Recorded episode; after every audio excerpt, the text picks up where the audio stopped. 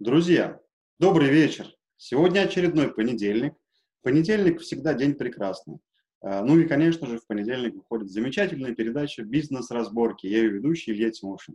В гостях у нас уже традиционно, как в гостях, это наш постоянный эксперт и добрый друг Олег Брагинский. Олег, добрый вечер. Илья, добрый вечер. А, передача «Бизнес-разборки» — это передача про навыки, где каждый эфир мы пытаемся – и делаем это на основании ваших отзывов успешно.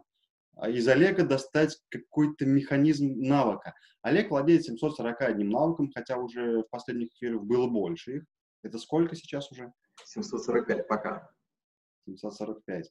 А, и каждый навык мы пытаемся раскусить и понять основу, в чем основа этого навыка, потому что э, большинство профессий, уже не секрет, давно уходит в прошлое. И даже сейчас мы с вами выбираем себе на работу сотрудников, которые обладают какими-то компетенциями или навыками. И часто в жизни даже нам помогает это изменить свою жизнь э, в хорошую сторону, Вот. Э, и поэтому мы каждый понедельник будем мучить, мучить Олега еще долго-долго-долго, пока он нам это позволяет делать. Э, конечно же, сегодня такая интересная у нас тема, необычная тема. Э, я все про разведчиков здесь прочитал, пока все это смотрел. У нас будет такая тема, называется навык вербовка. Олег, от вас вот уже э, определение этого чудесного навыка. Вербовка от немецкого «фербен» — это искать или домогаться, это привлечение к делу или вовлечение в организацию. Э, вот такая фраза мне интересно попалась, что большинство людей, которые завербованы, даже часто сами не понимают о том, что они завербованы. Так и должно быть, это правда. Вербуют люди, вербуют организации, вербуют государства. Э, людей постепенно вовлекают в какие-то религиозные истории, социальные, общественные. А, почти каждый народ уверен, что его страна лучшая, а соседи хуже. Это тоже элемент вербовки. Потому что если людям не указывать явного врага, они будут искать врага среди себя. Поэтому лучше указать внешних людей. То же самое касается и религии. Вот есть люди, которые говорят, было бы хорошо, чтобы была одна религия. К сожалению, если религия будет одна, то ее роль отпадет. А пока есть хотя бы две-три религии, а официальных их три, роль существует. То же самое касается конкурентной борьбы. Когда мы вербуемся и привлекаем лучших сотрудников, мы думаем, что наша тройка лошадей быстрее поскачет. Угу. Интересно, я просто все время до этого, когда смотрел фильмы про всяких э, шпионов или какие-то документальные фильмы, думал, что как вербуют, прям приходит, говорит, ты будешь работать на нас, вот тебе столько денег. А когда стал сейчас, э, сегодня, когда готовился разбираться в этом, оказывается, нет, все не так, все гораздо глубже. И хотелось бы тогда понять, э, ну, это чуть позже, а сейчас, э, почему это навык и что я получу, какой результат после, ну, прохождения, например, у вас обучения?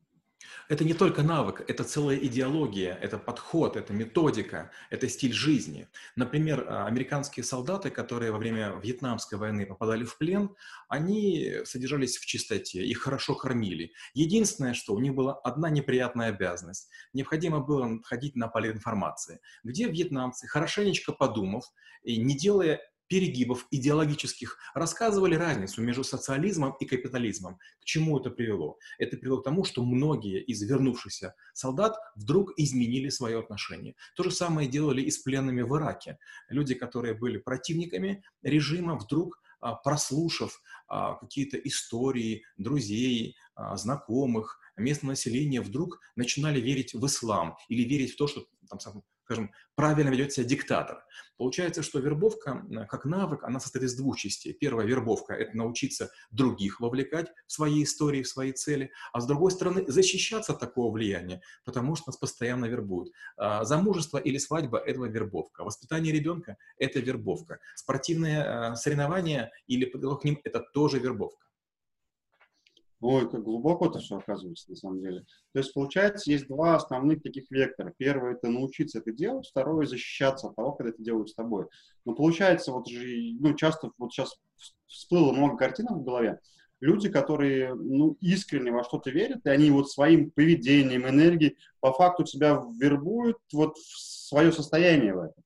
И здесь ли тогда возникает вопрос, а вербовка, она может быть такая какая-то неумышленная? А, может. Но как раз вот те люди, которые слишком ярко придерживаются каких-то целей, а, атрибутов, ценностей, векторов, они редко становятся объектами вербовки. Вербуют обычно незаметных людей, тихих, тех, которые не высовываются, явно нейтральных. А, вербуют из-под воль. А вы правильно сказали, что часто в фильмах показывают, вот тебе деньги или вот элемент шантажа, и ты, значит, уже завербован. Это правда. Три важнейших инструмента вербовки – это ложь, подкуп, шантаж. Но, извините, лесть, подкуп, шантаж. Но а, в большинстве случаев а, люди, которые недооцененные, они прямо горят желанием предать своих.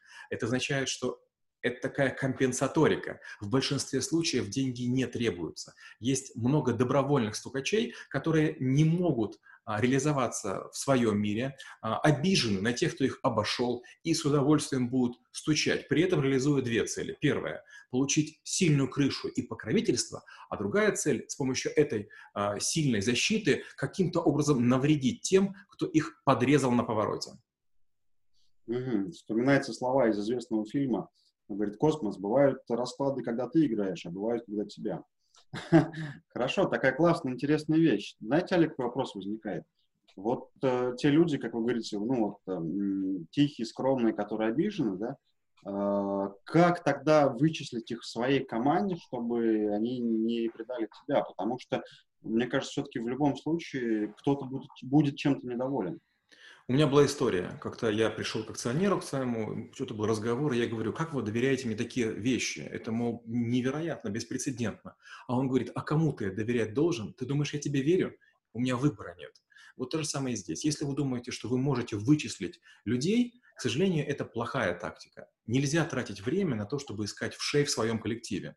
Задача всегда должна быть наружу. Если вы сильный человек, если вы мощный, вы даже драться за передний фронт. Тылы, к сожалению, будут гнить, и э, э, это неизбежность. Это нужно принять. Да, волосы выпадают, да, ногти нужно состригать, но точно не, не устраивать охоту за ведьмами и каким-то образом там выискивать. Потому что если вы поставите цель кому-нибудь, допустим, заведете службу внутренней безопасности. Эти негодяи каждый квартал или каждый месяц вам будут выявлять кого-то. Как? Спровоцировав, создав ситуацию. То есть, к сожалению, люди, которые должны делать работу, они ее и начинают делать. И у вас вроде бы не было врагов, а тут они появляются. И вам становится страшно. Поэтому нужно принять, что вас в любую секунду записывают на аудио, на видео и предают.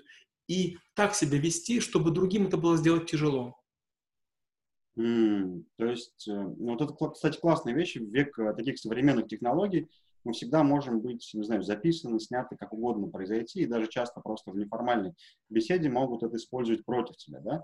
Получается тогда, наверное, у нас получается сейчас с защиты, что ли, начнется э, подкаст, да? Чтобы защитить себя от этого, тогда какие шаги я должен сделать, вот, чтобы не попасть под какое-то влияние, вот вербовку, умышленно. Я сейчас не говорю про неумышленно, а про умышленно. В моей жизни было много эпизодов, когда мне нужно было кому-то подкраться или подкрадывались ко мне.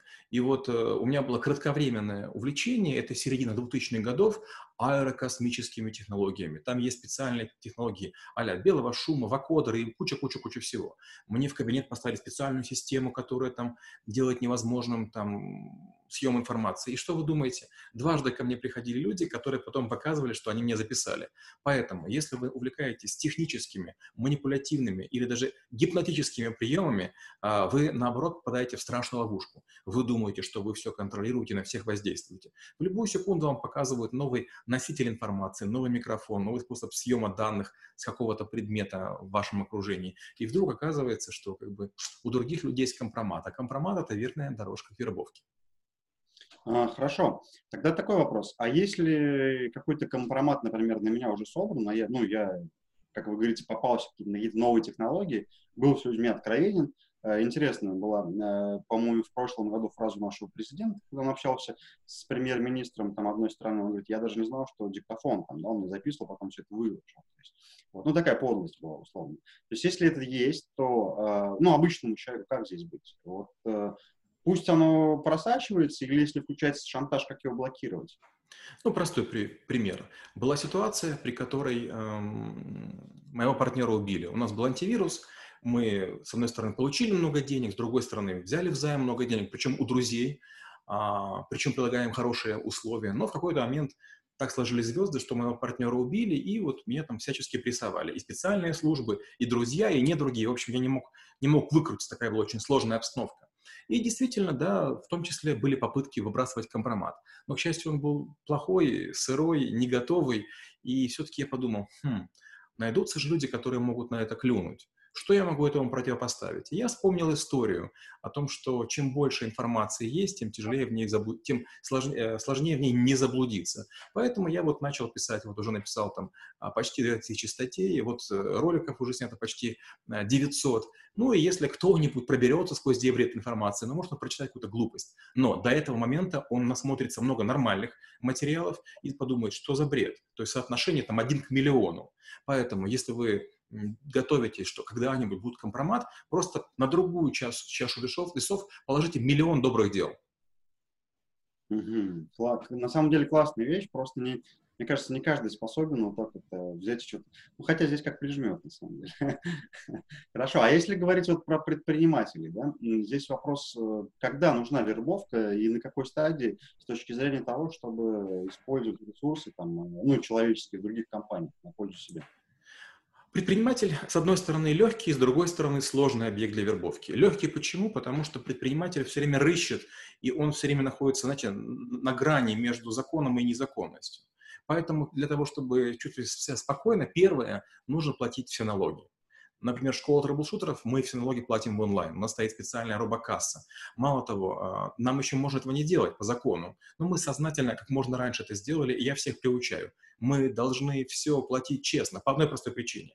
Если вы не доплатили, не знаю, там хотя бы миллион рублей, к вам в любую секунду приходят, через 5, через 10, 20 лет и говорят, а у вас-то есть составчик преступления. Поэтому первое, надо строить свой бизнес таким образом, чтобы вы никому, включая государство, ничего не были должны. Это А. Б. А, естественно, предприниматель должен иметь какие-то секреты. И именно секреты обычно являются частью его бизнеса. Опять же, глупость, глупость опять чушь. А, до меня трэблшутеры рассказывают, что они какие-то мифические люди. Что сделал я? Я вывалил все секреты в интернет. Каждая моя статья – это секрет. И если кто-нибудь пытается их собрать, агрегировать, он замучается. Опять же, имеете много секретов, а не один э, значимый, который там будете прятать, не знаю, там, в своем кармане пиджака. А сейчас, если, знаете, так немножко опуститься чуть-чуть ниже для новичков, для предпринимателей, вообще им вербовка как таковая нужна. Ну, к примеру, э, когда у меня был магазин интернет по люстрам, мне было классно, когда у меня у каждых поставщиков были э, менеджеры, я не могу сейчас это назвать завербованные, а с другой стороны, может быть, и можно так назвать, которые ко мне были лояльны, потому что если не было, например, товара в наличии, они находили, где можно его взять. Или, например, начальники складов, когда мои курьеры приезжали, очередь они не отстаивали. То есть по факту вроде бы личные отношения выстроены хорошие, но с другой стороны, если сейчас в ракурсе этой передачи, то это вербовка. Вот в таком плане вы как к этому относитесь? Абсолютно нормально. Когда у вас мало ресурсов, когда вы не можете направо и налево швырять деньгами, и, или, допустим, у вас такой логотип, под который все бегут, и как, как э, знаете, э, крысы за этим, как называют, а, дудочником, в таком случае, конечно, нужна вербовка. Привлечь людей на не самую высокую зарплату, на не самую лучшую работу можно именно вербовкой. И в этом смысле я обычно вспоминаю Джека Ма. Был такой предприниматель, он сейчас уже отдел отошел, но один там, наверное, из пяти миллиардеров планеты. Он когда-то взял в ассистенты себе девушку китайскую и дал ей 0,2% акций. И девушка, а, и сказал, когда-нибудь они превратятся в миллион. И девушка ради этого миллиона, она была как будто бы завербована. И в какой-то момент, году в 2016, она говорит, типа, ну я могу уже этим пользоваться. Он говорит, подожди еще чуть-чуть. И когда он сказал «можно», ее доля стоила 235 миллионов долларов. Ну, это как бы получается такая ситуация вин-вин, да? Когда да. мы э, вербуем, понимая, что человек реально победит. Смотрите, тогда хорошо, у меня еще один вопрос возник интересный. То есть, получается, бывает вербовка, ну, как бы такая человечная, нормальная ну, не знаю, я там предприниматель, собираю команду, по факту я их вербую под какую-то идею или цель, как вы говорите, там, под 2% от акций.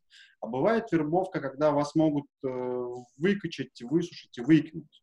То есть вот здесь есть ли какие-то разделения вот по таким эм, э, как-то критериям вот, человечность, нечеловечность? Безусловно. Смотрите, а, есть очень простое правило. Маленькие объединяются с маленькими, большие с большими. Если вы будете, к сожалению, играть в игры с более крупными фигурами, Будьте готовы, что вас выжмут и высушат. Это, это естественно, это обычно. Но не может хомячок дружить с танком. В какой-то момент танку будет нужно развернуться, и хомячка просто не заменит. Почему? Потому что хомячков гораздо больше, чем танков. Если вы умный человек, никогда не ходите в чересчур высокие кабинеты. Никогда не спорьте с теми, кто намного сильнее вас. Mm. Хорошо. А если я хомячок, есть танк. Mm-hmm. Я понимаю, что мне нужно какое-то время, чтобы стать таким танком. Ну, точнее, я понимаю, например, стратегию, что таким танком буду, да? А, здесь вопрос возникает, э, почему бы не поспорить, или это тоже глупость будет? Я считаю, что это глупо. Безусловно, вот знаете, вот есть э, люди, которые тратят свою жизнь на разрушение чужих империй. Есть блогеры, есть антиблогеры, есть инфо-цыгане, есть анти-инфо-цыгане, есть вирусники, есть антивирусники. Ну, послушайте, если ваша цель деструктивна, вопрос, если вы все время разрушаете, даже пускай плохие здания других людей, то какая от вас польза? А, нет, я бы не ставил цель стать танком. Я всегда проповедую азиатский путь. А, если вы будете думать о том, как самому вырасти, а, кого-то наказать, проучить, к сожалению, вы в лучшем случае получите войну, драку и может не повести, вас повергнут. То есть вы можете быть разорены или там, другим способом обижены. А вот азиатский путь – это думать о том, что я как человек могу дать миллионам других людей. И вот если вы думаете категориями пользы, новизны, уважения, уж поверьте, вы вырастете до размеров гигантских танковых дивизий.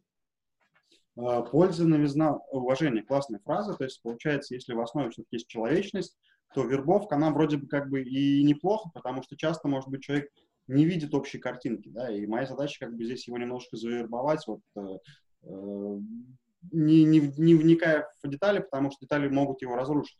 Здесь тогда возникает вопрос, какие подходы существуют и когда нужно начинать это делать? Ну, всегда нужно начинать. То есть, знаете, вот есть такая книга Имая, Имая как кажется, Масаки а, «После трех уже поздно». Она говорит, что детей надо воспитывать с, с момента, когда они еще находятся в утробе.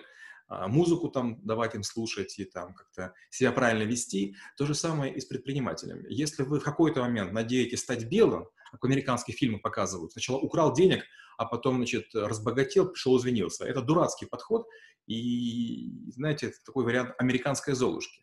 В настоящем честном мире вас могут пристрелить, вам могут на голову кирпич бросить, или, или другие события с вами произойдут, с вами или вашим имуществом, вашими родными. Поэтому это точно не подход. Тогда какие пути есть, э, например, для самостоятельного развития? А, нужно готовиться к тому, чтобы быть примером. Вербовка – это тоже требует усилий. Вот представьте, вариант первый. Вы идете, а за вами никто не идет. И он кричит, эй, за мной пошлите. А вокруг миллионы таких людей. За мной, за мной, за мной. И вот в этом, значит, в таком какофонии вас почти не слышно. Это вариант А. И вариант Б. Если вы делаете что-то, но это сопровождается маленькими какими-то успехами, маленькими победками. Вы при этом выглядите жизнерадостным, не богатым, не шикарно запакованным, не на другой машине, а вот как-то вот видно, что энтузиазм, как-то красота, ловкость, какая-то удаль такая молодецкая. И вот тут наступает самовербовка. Люди смотрят и говорят, ага, вот тот потный, вот этот какой-то замученный, этот замызганный, этот жирный, а этот и интеллигентный, и умный, и красивый, и работа у него ладится. И вот в ходе самовербовки люди к вам подтягиваются. Самовербовка – самая крутая штука, когда вы показываете некий пример, а другие говорят, вау, я тоже так хочу. Угу. То есть, получается, все-таки это не такие подковерные какие-то игры, да, начни с себя, сделай что-то классное, люди тебя увидят и ну, начнут в тебя верить. Хорошо, мы тогда возникает другой вопрос. Как же в себе это увидеть для того, чтобы начать э, вербовать других? А, в себе не нужно видеть. Нужно просто при, приучить себя к мысли, что мы живем за стеклом. Что бы мы ни делали, где бы мы ни находились, в носу ковыряться нельзя, там прыщи на себе выдавливать нельзя, а, материться нельзя. Просто представьте, что вы находитесь постоянно под видеокамерами. Привычка быть хорошим повышает статус, повышает градус интереса к вам, и вектора рынка направляются в вашу сторону. Получается, вербовка вот такая. Есть вербовка условно материальная, когда мы понимаем, что человек материально зависим, мы прям просто его покупаем условно. Да? Бывает вербовка такая нематериальная, когда мы создаем ценности. Причем как создаем? Создаем их для себя и в них живем. А, хорошо, тогда у нас есть два вектора, получается, материальные и нематериальные вербовки. Все-таки, по вашему мнению, в чем опасность вот нематериальной вербовки? А, если мы говорим про материальную, там в любую секунду завербованного могут перекупить. Это раз. И второе, часто у покупных людей двойная, двойная личность. То есть они могут как бы и на своих работать бесплатно, и на чужих за деньги. Вот в чем опасность. Нематериальная – другая штука. Знаете, не зря говорят, от любви до ненависти один шаг. К сожалению, это ошибочная фраза. Против, э, противоположностью любви является безразличие, а не ненависть. А ненависть – это некая там антилюбовь умноженная на 10. Так вот, если вы завербовали человека, а потом разочаровали, он вас разнесет. То есть от него будет вреда гораздо больше, чем пользы, неизмеримо. Хм. Мне кажется, яркий пример э, девушки, которых сильно обижают мужчины. Да? А, хорошо, э, да, время неумолимо с Олегом Брагинским, я каждый раз в этом убеждаюсь. Кажется, кажется, две минуты прошло, а уже конец эфира. Олег, тогда такой вопрос уже, наверное, под занавес. Стандартные ошибки людей, которые все-таки решили заняться вот вербовкой такой нематериальной. Давайте так, и материальной, и нематериальной. А, главная ошибка людей, которые пытаются кого-то подкупить, они пытаются вычислить, а достаточно денег или недостаточно. Ошибка состоит в том, что деньги в чистом виде почти никому не нужны, мало того, они пошлы и банальны. У каждого человека есть мечта, цель и, и, и какая-то эм, идея фикс. Гораздо лучше помогать человеку, а не давать ему идею. Не дарить мотоцикл там или машину, а, скажем, создавать предпосылки, при котором у человека будет и скидка, и большая часть денег, но не целиком все. Потому что если вы человеку дали машину, он ее получил, он из этого извлекает очень простой урок. У вас есть деньги, а он для вас ценен. И вы превращаете потенциального союзника в будущего шантажиста. То есть нельзя реализовывать цели других людей А быстро, Б полностью. Если мы говорим про нематериальную историю, тут, конечно, лучше не быть э, скотиной двуличной. Знаете, вот как там бог э, Янус, который там из вперед назад, на вход и на выход. А, вот уже если вы есть каким-то человеком, не пытайтесь играть, улучшайте себя, а не улучшайте свой имидж. Потому что в какой-то момент вы или по пьяни, или по злости, или проговоритесь, или как-то выкажете другому неуважение, и все чары в секунду исчезнут. К сожалению, есть такая фраза, которая применима чаще, чем мы думаем. Мы в ответе за кого приручили. Многие шефы, когда есть необходимость, они очаровывают своих сотрудников.